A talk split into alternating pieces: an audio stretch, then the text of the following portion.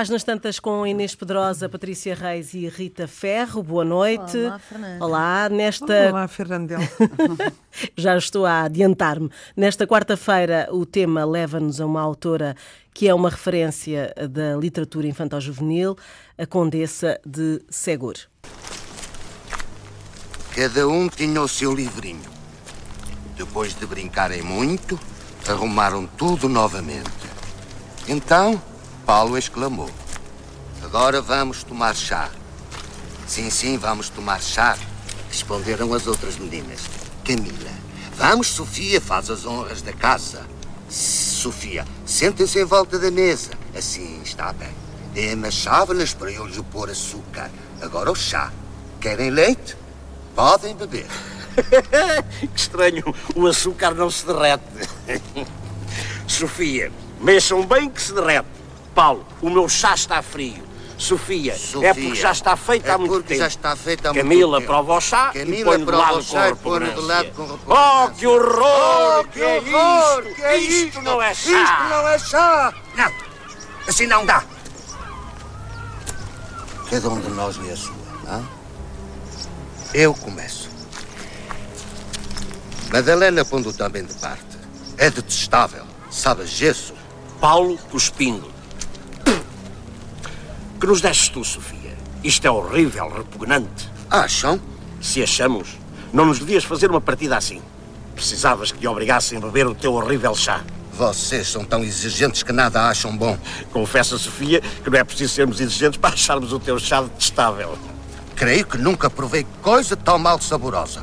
Bebe tu, anda, bebe e depois diz-nos se somos exigentes. Deixa-me, não sejas maçador.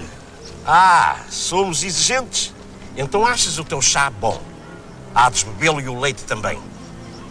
E Paulo, agarrando Sofia, deitou-lhe o chá pela boca abaixo. Ia fazer o mesmo ao leite quando Camila e Madalena, que eram muito boas, tiveram pena dela e se precipitaram sobre Paulo para lhe tirar a leiteira. Paulo, que estava furioso, empurrou-as. Sofia então caiu-lhes em cima aos murros. Camila e Madalena tentaram segurar Sofia. Paulo berrava, Sofia gritava, Camila e Madalena pediam socorro. Ninguém se entendia.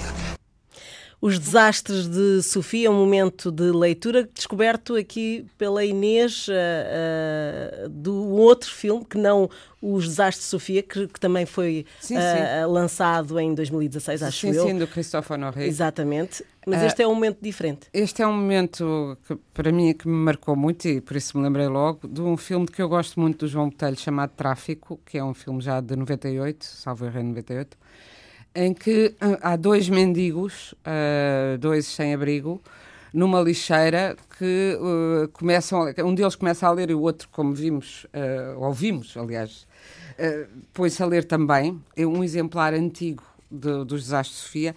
É muito bonito o momento porque é uma lixeira gigantesca onde estão uh, caminhões a despejar lixo e está um bando de, de seres humanos a degladiarem-se pelo lixo. Uh, ou seja, uh, pegarem-se, bolharem, porque isto é meu, eu, eu vi primeiro, é um, uma, coisa infeta, e este vai-se afastando e descobre este livro e começa a ler. Livro este que li numa entrevista o, o, o João Botelho dizer foi o primeiro livro que ele leu, porque vivia num mundo de mulheres, lá em trás dos montes, que era um livro para meninas, mas foi o primeiro livro que, que lhe deram. Eu achei lindíssimo, a ideia, lindíssima a ideia de pôr uh, dois velhos sem abrigo a ler esta história desta maldade da Sofia, da, da Condessa de Segura. É um momento uh, patético e comovente. E, e, e este, esta leitura e os livros desta autora são, são muito virados para uma geração, Patrícia? Achas que neste momento não, não está na moda a, a literatura da Condessa de Seguro?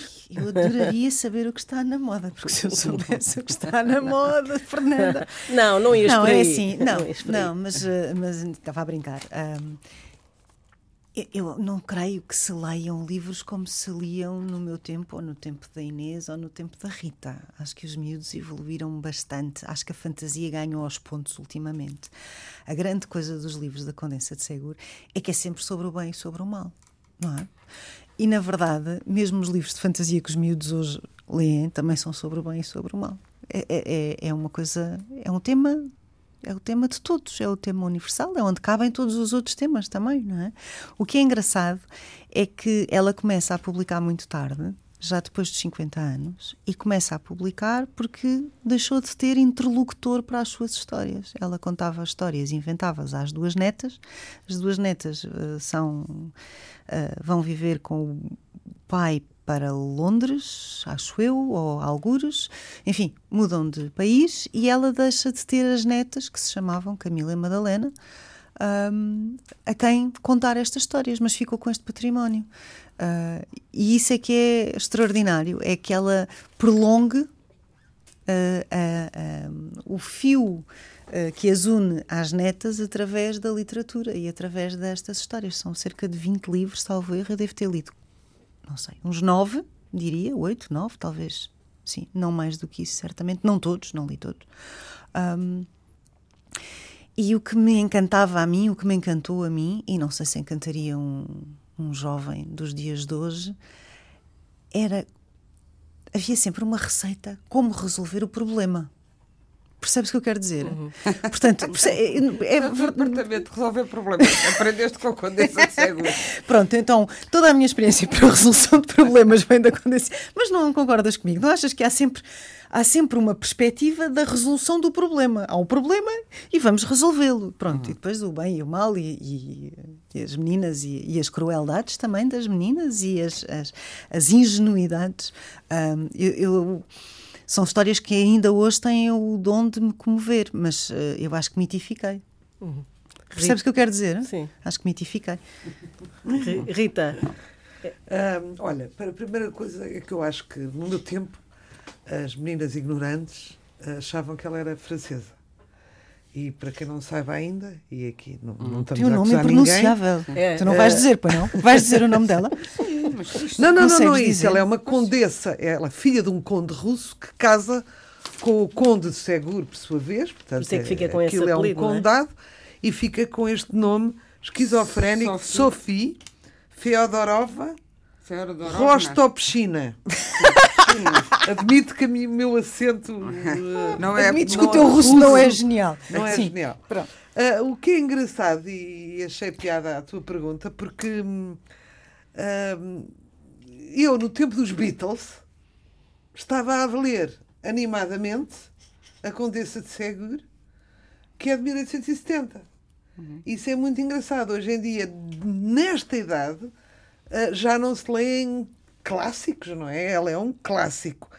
Outra coisa que eu acho piada sobre o bem e o mal que ela tão bem referiu um, é sobre o bem e o mal, mas também está bastante misturada. As meninas boas sim, sim, podem sim, ser cruéis e os meninos maus podem ser bons. Portanto, ela não cai na, na, Como é que se diz aquilo? Não é a dicotomia? No manicaísmo. No manicaísmo uh, de outras autoras, não é? Uh, uma vez a Isabel da Nóbrega, como sabem, a foi a primeira mulher do Saramago, ensinou-me a diferença entre moralista e moralizante. Eu acho que faltam, e eu acho que para além do catecismo, isto vai, vai irritar os anticlericais, mas o catecismo, que é uma coisa modesta e pequenina, já lá tem o bem e o mal, e foi isso que eu aprendi. E não aprendi muito mais sobre, sobre o bem e o mal, ou seja, aprendi muitas coisas, mas aquilo aquilo funcionou comigo, construiu a minha moral. E, em alguns autores uh, que eu li em pequena, construíram a minha moral. Uma delas é esta senhora.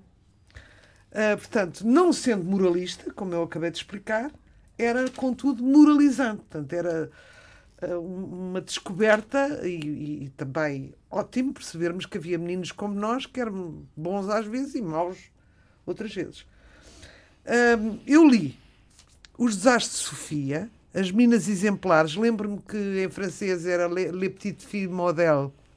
Hum. E isto, ela cunhou, cunhou-se esta frase dela para uh, caracterizar um, um, certo perfil feminino. É uma petite fille modèle.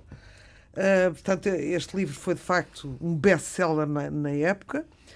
Uh, as Memórias de um Burro, As Férias, João que Chora e João que Ri. Estes são os livros que eu lembro, não sei se, se, se li mais algumas, estes eram absolutamente. Coisa. Era uma mulher, ela já contou, já deu um amuse-bouche sobre ela, mas era, era uma mulher que teve uma, ela começou de facto aos 58 anos a escrever, mas teve uma vida completamente alcantilada, cheia de coisas. A família era originada de Mongólia.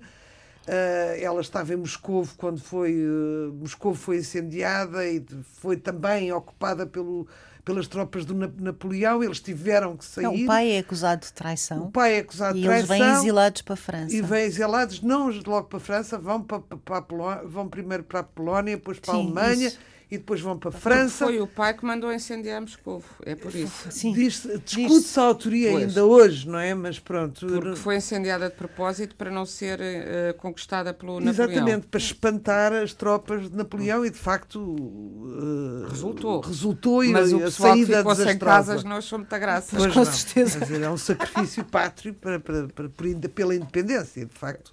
Um, de facto resultou.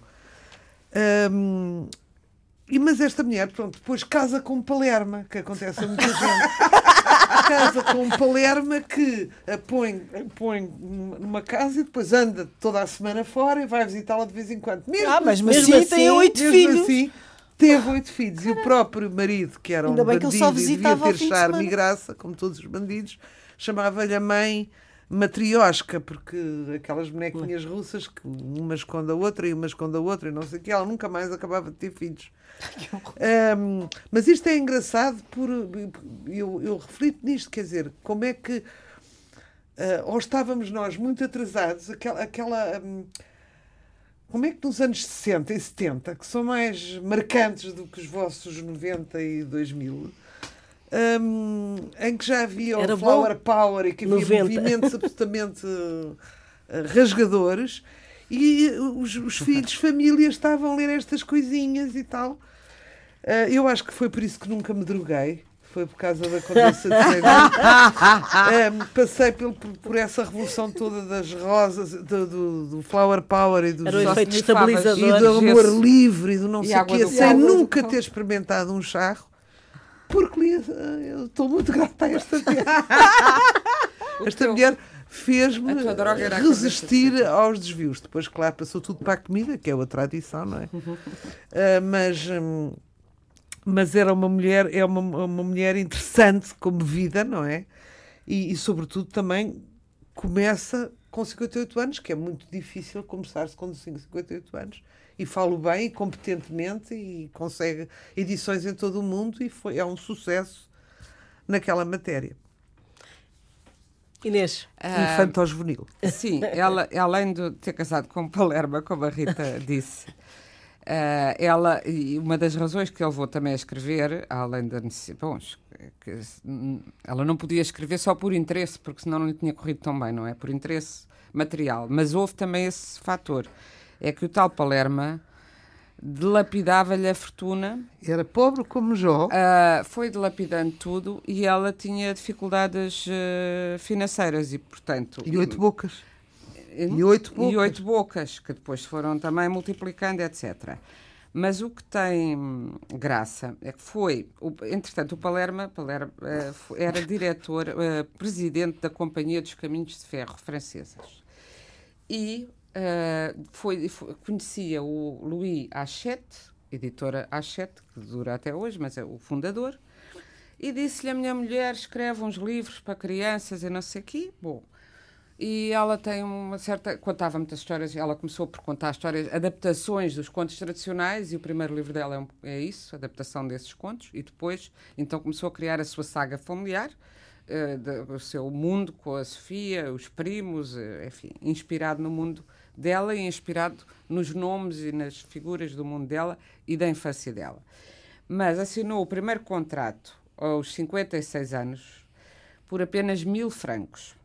E depois, agora, o marido uh, fez o seguinte contrato. Hoje falamos muito de nepotismo, mas olha, o marido, presidente da Companhia de Caminhos de Ferro, o que é que fez? Deu ao tal editor com o qual tinha contratado os livros da mulher, uh, o A7, o exclusivo da venda de livros infantis nas estações de comboios. Portanto, Ah, bom. Não, marketeer! ah, pá, é assim, eu tenho os comboios, o pessoal passa todo os comboios por ser de coisas Precisa para de ler e tem crianças e só há um editor que vai, que vai vender livros infantis nas estações de comboios, que é o meu amigo que publica a minha mulherzinha. Por acaso, por acaso. Por acaso, é uma coincidência. De forma que ela tornou-se um grande sucesso logo aí. Pois ela teve uma grande pega com o editor, subsequentemente, ah, para, hum, ah, para ter mais dinheiro e, sobretudo, para que o marido não fosse o cobrador dela, porque ficava com o dinheiro na mão e não chegava a ela, mas o marido ainda morreu antes dela, uns anos antes, e ela. Sendo que ela, depois do marido morrer e de os filhos estarem encaminhados, se meteu de freira num convento, convento de La Visitation, na Rue de Vaugirard, em Paris. Eu achei graça descobrir isto agora, porque a Rue de Vau- de Vaugirard é, morava lá um pintor, meu amigo, que morreu infelizmente recentemente, chamado José David, e eu não sabia, nunca vi, agora quando lá for tenho que ir procurar este convento. Se calhar já não existe. Ficou, não sei, não é? Dentro da cidade, do convento hoje em tenho dia. que ir buscar mais água. E, mas ficou nesse convento e dizem que ficou lá enterrada. E, hum, e além de ficar lá enterrada, embalsamaram-lhe o coração. Tudo o isso. coração como uma relíquia. Embalsamado nesse convento. Eu gostava de saber se ainda existe e se está. Isto não é comoção. É mesmo engasgamento. Ahm, até porque eu, eu acho graça à, à, à, à Condessa de Seguro, mas devo dizer, eu pessoalmente, a Rita passou o Flower Power com a Con- eu, eu lia muito mais. A nossa, já aqui também mencionada, e a minha querida, porque gostei muito dela pessoalmente, Odete Samorrice, que eram mais romances juvenis. Mas eu, gente, eu aos 10 anos, a maior parte dos miúdos são assim. Se houver o juvenil, já não quero o infantil. E já achava, achava por um lado estas meninas muito, muito desfasadas do meu tempo, meninas e meninos, e achava, e achava algumas coisas muito cruéis. E lembro de voltar, mas ainda voltei a ler estes livros à minha filha, quando ela era pequena, que aliás os apreciava pelo seu realismo. Há crianças que gostam mais do realismo do que da. Doirado. Daquela A minha fantasia, filha, eu tentava meter-lhe os contos de Anderson, que eu tanto adoro, e os contos, as sereiazinhas e a Rainha das Neves, e ela não reagia. E ah, por alguma razão, ah, a Condessa de Seguro foi chamada, muito obrigada pelo serviço, foi chamada o Balzac. O Balzac é completamente contemporâneo dela. Nasceram no mesmo ano, agora é que eu verifiquei. Ela cumpre 220 aninhos agora, 220 anos, sim. em 1 de agosto. E o Balzac também nasceu em 1799, como ela, portanto, também cumpre os mesmos 220 anos. Mas não tem um coração embalsamado. Não tem o coração embalsamado. Agora, chamavam-lhe a ela em vida o Balzac das crianças, porque era muito realista, hiperrealista e muito detalhista, como o Balzac. E, e claro que. hum, E tudo com muitos pormenores. E, mas as crueldades, esta do chá, que era o chá com o gesso e com a água do cão, este- esta história que estávamos a ouvir no início, mas depois há uma altura em que, já não me lembro se são ouriços ou gatos, que ela se entretém a afogar, e há uma grande descrição lenta dos bichos pequeninos que tinham acabado de nascer e que ela se decide afogar num poço, e aquilo é contado com requintes de, mal, de malvadez. Porque e ela está a olhar para aquilo pensar como uma cientista. Não, ela, a miúda, é assim, Sim, a ver sim. como é que é a vida e a morte e tal, a reação. Mas até a minha filha, eh, já noutra época, e que gosta de coisas realistas, mas que coisa tão. e que gostava, sempre gostou muito de animais, mas claro que não havia a sensibilidade animal, ali- animalizada que nós temos hoje, na época, não é? E claro que aquilo depois é censurado. Ah, censurado quer dizer criticado. Mas ela fez escola porque, nesta altura, precisamente no início do século XVIII, a ideia de educar as crianças começava a surgir, depois veio o Rousseau e tal, porque as crianças nunca tinham sido analisadas como objeto de educação, eram, eram seres que se iam desenvolvendo até ser Estavam ali. preciso usá-los. Sim. Portanto, é, é, é um bocado o início da pedagogia, também da, de uma certa. de que o conhecimento, há uma ideia sempre de que eh, muitas vezes se é mau porque não se sabe, e a própria Sofia faz maldades porque não se apercebe, porque não tem conhecimento suficiente, e portanto que o conhecimento uh, o conhecimento, quer intelectual, quer o conhecimento dos outros, pôr-nos no lugar do outro, ter empatia, empatia, e não sei o quê, é um dado fundamental. E isso era, era novo na época. Agora, uh, Agora sofremos de excesso disso tudo. Exato. E muito também a apologia dos castigos corporais que havia, que hoje em dia não é completamente hum, antipedagógica, não é? Mas uh, uh, por isso são livros. Mas por outro lado, como são bem escritos, uh, como são vivos e nós vemos aquelas personagens reais são eh, completamente Nós não temos que ler. Eu acho. eu acho. que continuarão a ser, e continuam a ser feitos. Mas que é que época te chateia? Tu, tu estás a ler um é isso que eu estou a dizer. do século XVIII e consegues-te ter, olha, ter empatia, embora os costumes já não sejam os mesmos. Não, e podem funcionar na mesma para as crianças por uma questão até de informação histórica. Quer dizer, não temos que dar, ah, hoje já não se... Ai, não vamos dar um livro a uma criança onde se afogam gatos ou onde as crianças levam tareias ou são postas de castigo ou não sei o quê. Mas eu acho útil, mesmo para as crianças, que se diga: olha, era assim. E uh, das meninas esperava-se isto e dos rapazes aquilo, porque também não era a mesma coisa. Um, e, e, portanto, desde que um livro tenha alma, e estes têm, acho que continua. Aliás, quando estavas a dizer se é um sucesso ou não é, o, o único número que eu encontrei é referente a 2010. Tomei aqui nota alguns. Mas em 2010 ela vendeu, salvo erro, não sei quantos milhões, uh, 29 milhões, 29 milhões de, de livros em 2010, de exemplares. Caramba.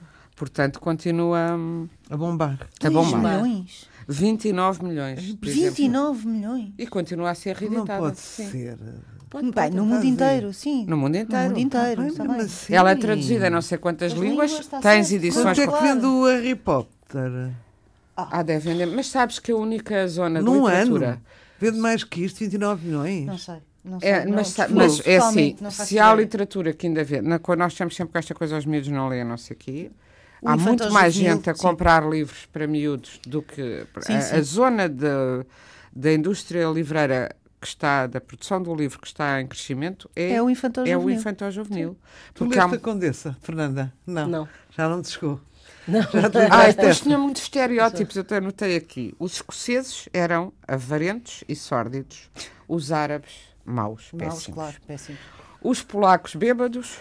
Os ciganos ladrões, os russos é violentos. É politicamente incorreto isso não, hoje em dia. É uma tudo, isso, tudo isso é politicamente ela, incorreto. Não, mas é, xenófoba poderia Sim. ser, mas ela falava cinco línguas.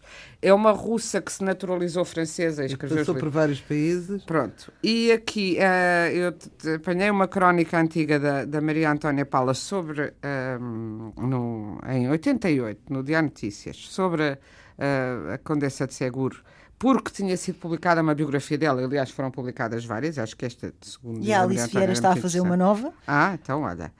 Ah, tá. uh, a biógrafa diz que foi a primeira mulher, esta biógrafa que era a Claudine Bossin, diz, foi a, a primeira mulher que reuniu a, Euro, a, Europa no mesmo coração. Portanto, que foi Sim, eh, porque ela foi a pedagoga pelas mesmas coisas. da Europa e que eh, conseguiu uh, enfim, unir quebrar as crianças da Europa, assim. quebrar, que foi uma Europa à Mas vocês acham que os livros dela têm tanto sucesso como uh, A Branca de Neve, o, uh, o Capuchinho Vermelho, uh, que são clássicos. Eu não tenho a certeza que, que a malta compra Branca de Neve. Não, mas aí, aí da mesma maneira, isto é infantil. Da mesma maneira que tu compras os livros da Condensa de são livros já são uma saga. De 200 páginas, não é? Tu vais, páginas, tu vais comprando porque aquilo também se alimenta a si hum. próprio, não é? Tu queres saber o que é que acontece a seguir, não, não termina. A Branca de Neve é a Branca de Neve, Neve Pinóquio é o Pinóquio. É uma história, sim, é? é? uma história sim. final. Sim. sim. de facto, são, esses são imorredores, eu acho. São e não te esqueças que a Branca de Neve, o Pinóquio, por aí, fim, por aí fora, uh, beneficiaram imensamente dessa coisa chamada Walt Disney. É Sim, é preciso pois. não esquecer que é uma indústria. É. uma indústria. Olha, ela era ainda prima do Tolstói, que ainda conheceu jovem, que ainda leu, eh, tinha muitas leituras, ela, lia, mas o Tolstói nasceu, portanto, teria menos de 30 anos uh, que ela, mas ela que viveu até aos 60 e qualquer coisa. Uh, 74 anos, ainda, ainda leu A Guerra e Paz, depois já não a Ana Karenina, e as, primeiros, as primeiras obras, e apreciava muito esse. Tinha, era uma pessoa muito, muito informada, uma mulher que lia mesmo, que, e realmente é curioso só ter escrito uh, tão tarde, mas. Uh, é curioso e é esperançoso. Para às vezes as pessoas Se calhar dizem os oito vale filhos não lhe permitiam. Começar. Ora, mas aí é que está. Oito filhos, sendo que estávamos aqui muito, muito uh, espantadas dos oito filhos, não é? Mas a mulher do Tolstói, Sofia Tolstói, Teve 13, não é? teve 13. Pois. E ainda escreveu um diário que eu comprei há pouco tempo em francês e que deve ser interessantíssimo. E um romance que eu hei de descobrir. Uh, que é esta, depois de ter, de, de ter, como que já contámos, feito as cópias sucessivas dos romances todos do marido e de gerir a propriedade E com os seus o servos editing todos. também. Fazer o editing e tudo. E esta, uh, o, o pai foi um homem, apesar de depois que se exilou, porque foi acusado de traição lá, lá na aristocracia Mas era um homem russa. rico, não é? Quer dizer, Sim, mas libertou os, eh, os servos e era contra a escravidão, porque havia ainda a escravatura. E ela também uma grande defensora do abolicionismo e uma grande, nesse aspecto, avançada sobre o seu tempo também. É engraçado, não é? Uhum. Engraçado como a, a- pronto, as pessoas também são fruto do seu tempo e às vezes estão Mas, à Fernanda, frente, tu és não a é? mais nova? Não, Não, a Patrícia, a é Patrícia que é é que tu mais lias? nova. Ale- Tu leste a Tu sabes que eu tenho esta coisa com Das os três Mosqueteiros. Tu eu tudo o isso. que meta bang bang E pode qual é ser que com espada. mais? Do Arami ou do. Como é que eles não, chamavam? Não, é O para Arami era não é o. Atos. O Atos para mim é que era. Era? É, Quê? mas, ah pá, porque sim, o que é que tu queres? E eu não consigo resistir a nada que tenha a ver com os três mosqueteiros, nem o D'Artacão, que eu seguia animadamente quando era pequenina. Sou doida pelos três. Tudo o que tenha a ver com, com o Alexandre, eu nunca sei se se diz Duma ou se se diz Dumas, mas é indiferente. Tudo o que escrito por esse Dumas. homem, eu ah, ah, li alegremente e reli e reli e reli. Ahm, porque encontro, encontro tudo ali, tudo, tudo, e que tudo me fascinava, absolutamente tudo me fascinava. Aquela Milady dos Três Mosqueteiros, aquilo é uma coisa extraordinária. Aquela história de amor que. Opá, não, tudo. Aquele livro tem tudo. Eu Pronto. acho que a Inês Pedrosa e eu, nesse tempo, estávamos a ler fotonovelas. Também, claro. Eu, fotonovelas, confesso que não. Eu Não li fotógrafo, muitas. lia, Mas Mas já é porque não disse. tive acesso a elas, Nós porventura. Odete. Mas isso eu li, é eu li também. Opa, Ainda oh, leste a Odete Samorrice? Olha agora. Não, não, já não, pois. Eu apanhei. O que é que tu eh, lias? A apanhei, Isabel eh, Alçada e a, Não, não, aventuras? não. Ah, os cinco. Ah, ah, pois, Pois, é também li Ah, os sete. ah, os sete, As mais ou gêmeas, menos. Gêmeas. eu adorava também. também ficava ali a imaginar ah, é cenas. Da, da Sofia, um, o rapaz de, De bronze, bronze. um, Cavaleiro da Dinamarca, Também. Menina do Mar. Ah, esses são, eram os mais ah, os livros mais sérios mais. Depois havia os livrinhos de fim de semana que era o Walt Disney. Ah, tinha direito a um todos os, os sábados e os domingos. Ah, Estava de sorte. o meu pai ia comigo ao café Banda e comprava-me exatamente banda desenhada. Fazia parte já de os outros Eu eram livros mais Eu especiais também li livros de quadradinhos. E Eu Ah, eu li pouco. muitos livros quadradinhos. Devo Não li dizer- muitos, mas li. É, O Pluto, o Pateta, o Tio Sim, Patinhas. a Mónica. achava, eu Mónica. só achava graça à Mónica e Claro. depois achei, depois descobri cedo a Mafaldinha, que isso Ai, fez os meus encantos. E de banda desenhada, a única coisa que verdadeiramente me divertia, que me fazia rir à gargalhada, era o Asterix. Pois, que eu e- adorava. e- Já era isso tudo muito mais intelectual os- para- sim. Ria à gargalhada, porque de resto não, na altura não. Outra coisa que, que, que- é engraçado na Condessa de Segura é que ela fala, é, não há nenhum paternalismo na maneira e se as histórias, como vimos neste bocadinho, é o estilo dela. é, são contadas do ponto de vista das Da crianças. criança. Crianças, e por isso é que depois, quando estás a ler, uns velhos estão a ler aquilo e aquilo são coisas para levar a sério na brincadeira, mas pode- são brincadeiras muito sérias.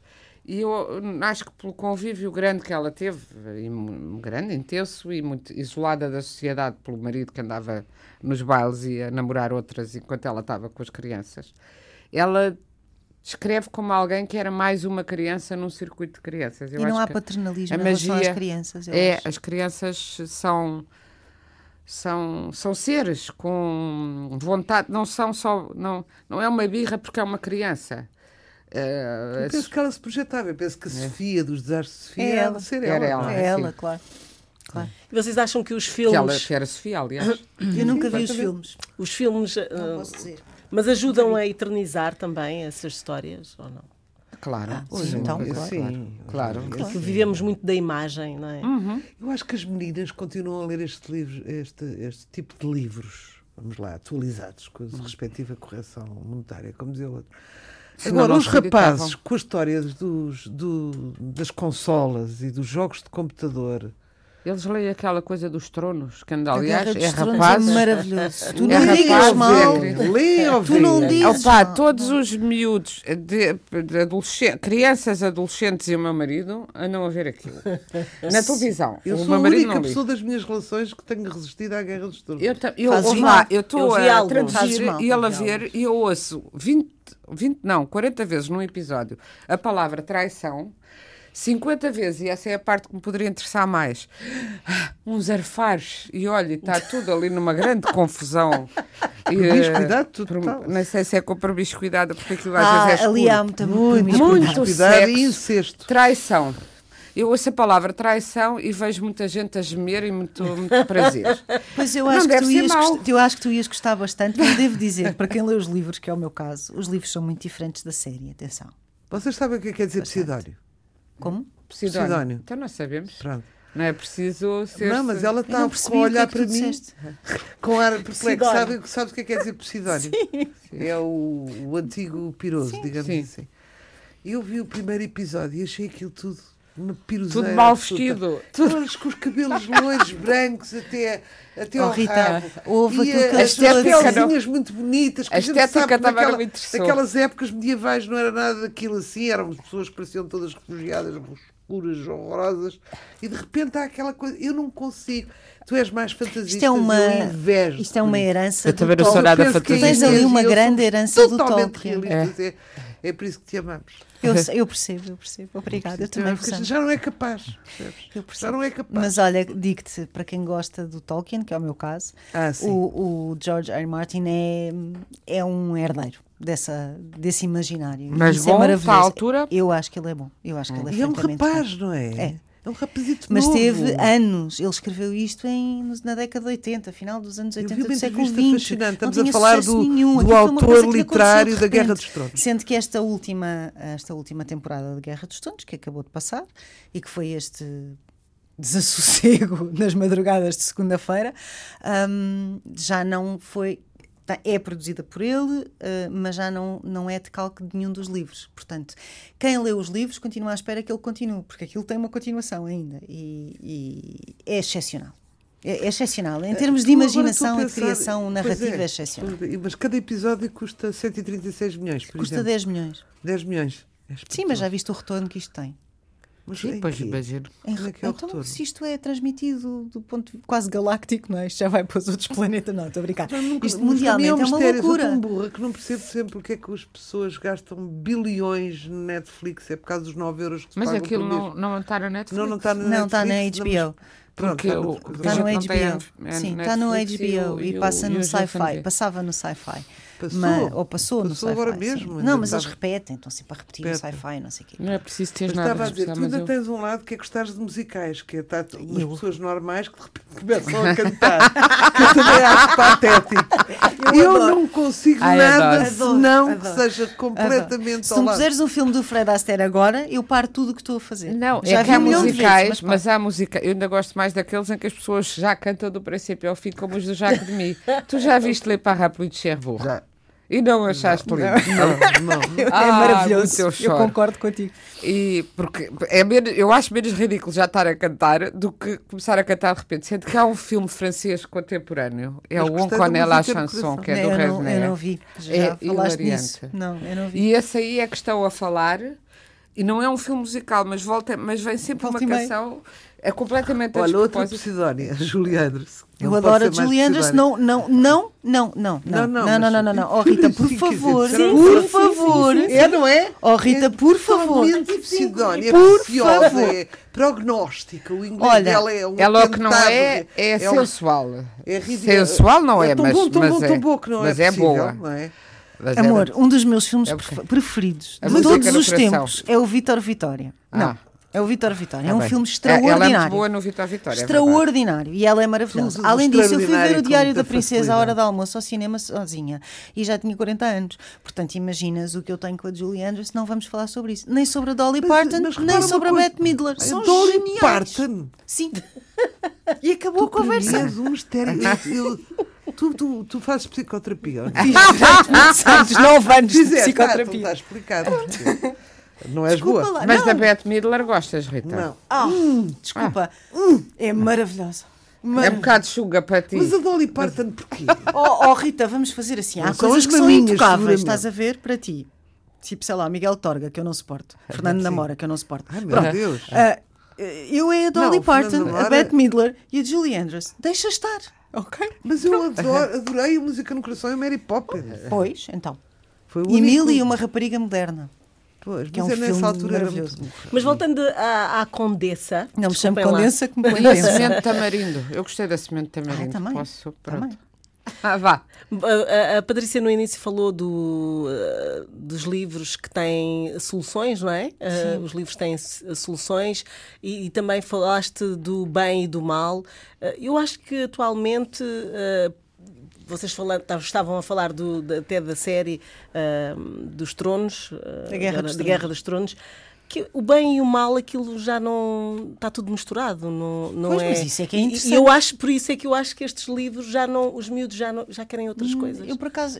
Este discurso da podem- moral. Mas não é moral, da moral. mas não é moral. Ah, não é moral. não é- Não é moral. É isso que eu queria que vocês falassem eu sobre acho isso. que pode ser eu acho que pode ser de- de- eu acho que as pessoas no fundo sabem distinguir a realidade da fantasia mas lembro-me de um neto não vou dizer nomes ahm, com a Dead Man Walking Dead Man Man Walking, Susan Sarandon, Sean Penn. como é que- 1909. não a série de televisão Ah, o Dead Man Walking, a série mesmo. como é que se chamava Não se chama português? Dead Man Walking, chama-se Walking Dead. Walking Walking Dead. exatamente. Exato. É, também estava a ver. Que tem coisas de uma crueldade absoluta e eles estão a rir Pois. a rir Mas isso é porque é a banalização Mete da medo. violência. Ah, pois. Há uma banalização total da Mas violência. rir Até naquelas coisas em que tu, também cínica, que já viveste e que não choras por tudo e por nada, estás Tu estarrecida. fala por ti, hein, que eu choro por Não, tudo e por mas, nada. mas, mas sabes, eu acho, Eu e estou farta de dizer, tudo sempre preocupado com o sexo e as crianças. Eu acho que o sexo não faz mal a ninguém. Uh, quer dizer, não, não, não defendo que se comece a fazer sexo assim que se nasce, mas acho que se eles virem uma, uma, coisa- uma cena sexual, desde que não seja aos pais na cama, que também acontece, e que pode perturbar um bocadinho, mas que se ultrapassa. Não, ai, minha filha viu pornografia. Eu acho muito mais grave estarem continuamente a ver coisas hiperviolentas. Violentas, muito. Sobretudo a violência como banalização. E também acho que esta ideia, não conheço essa série da Guerra dos Tronos, mas esta coisa de que o bem, o bem e o mal misturam-se, está certo? E ninguém é completamente bom ainda. E por isso temos que ter, vá, tolerância, palavra que eu odeio, um pouco, mas não tanto que nos deixemos, que nos deixemos devorar pelos tolerantes, como é evidente, mas, porém, todavia, o bem é o bem, a verdade é a verdade, a mentira é a mentira.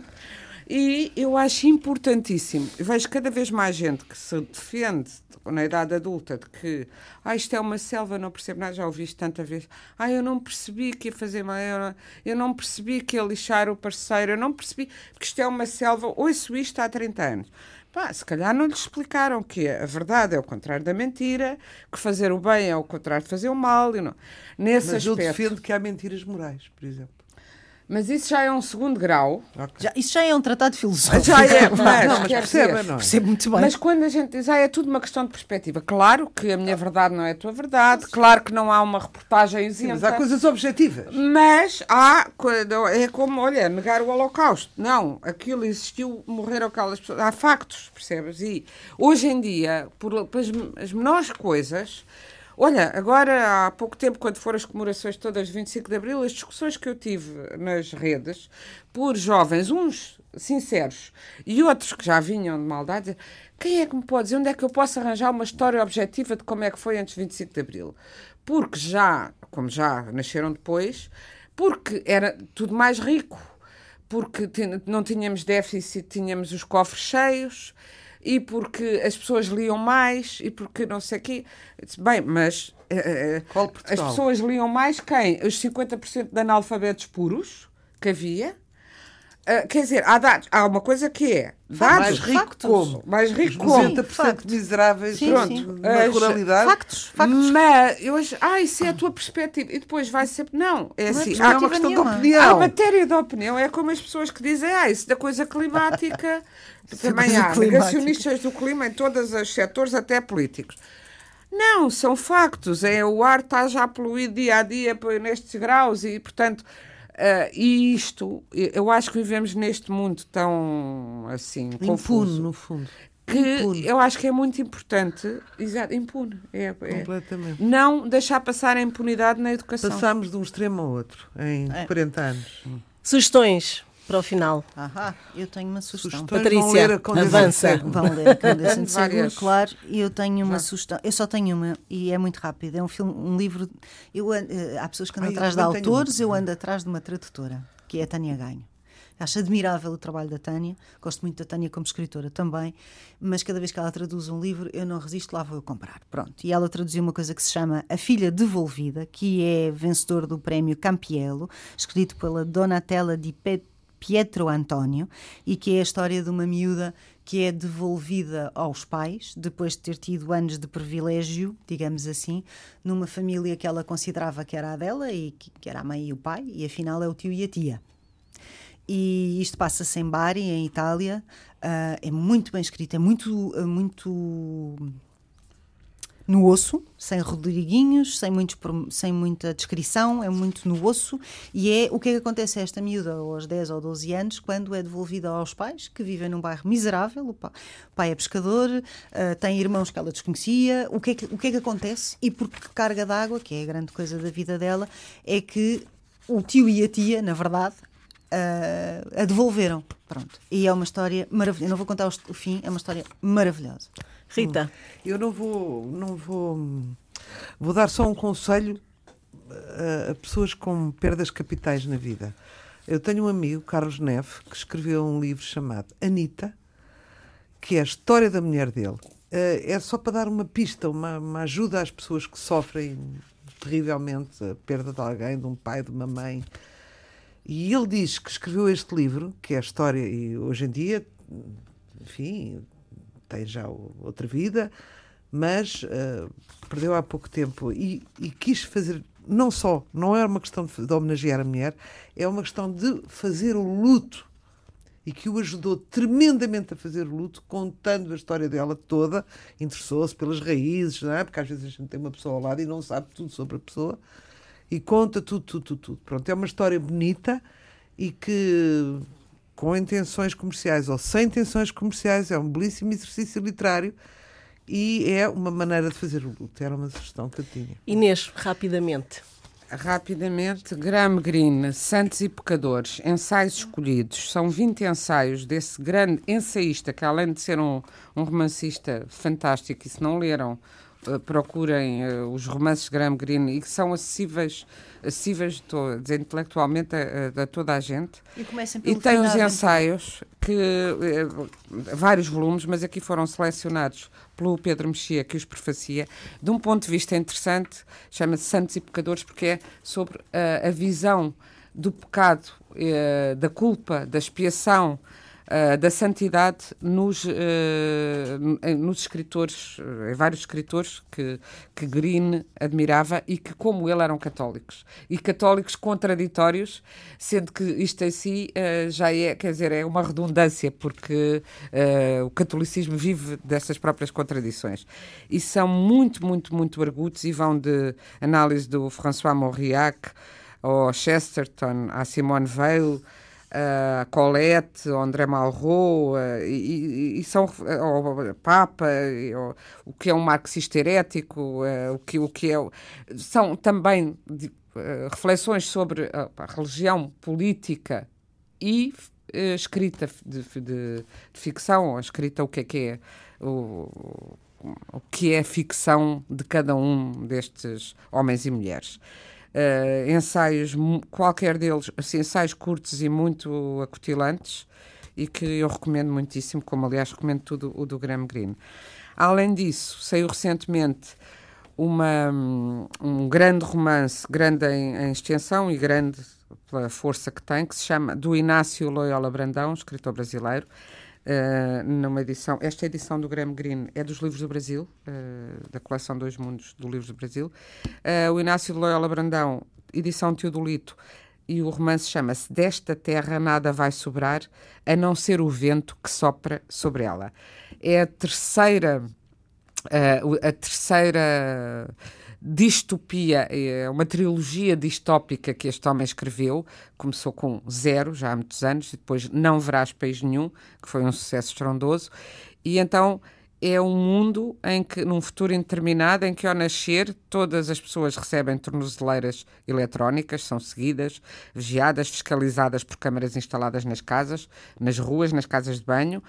Uh, a peste tornou-se uma, uma, epidemia, a eutanásia foi legalizada para idosos, uh, circulam os comboios de mortos das mais variadas doenças, os Ministérios da Educação, Cultura, Direitos Humanos e Meio Ambiente foram extintos, as escolas foram abolidas. Enfim, uma distopia que esperemos continue distopia, agora que soubemos recentemente que uh, no Brasil, o Presidente do Brasil se propõe acabar, se focar, não, não, não dar dinheiro para as faculdades de Filosofia e Sociologia por inúteis. Portanto, esperemos que é este livro continue, não é o que ele quer. continue uma distopia. Já sabe que estamos disponíveis em podcast em antena1.rtp.pt e no Facebook e pode sempre enviar um e-mail para a páginas tantas rtp.pt. Esta missão foi conduzida por Fernando Almeida e teve o apoio técnico de José Inácio. Boa noite.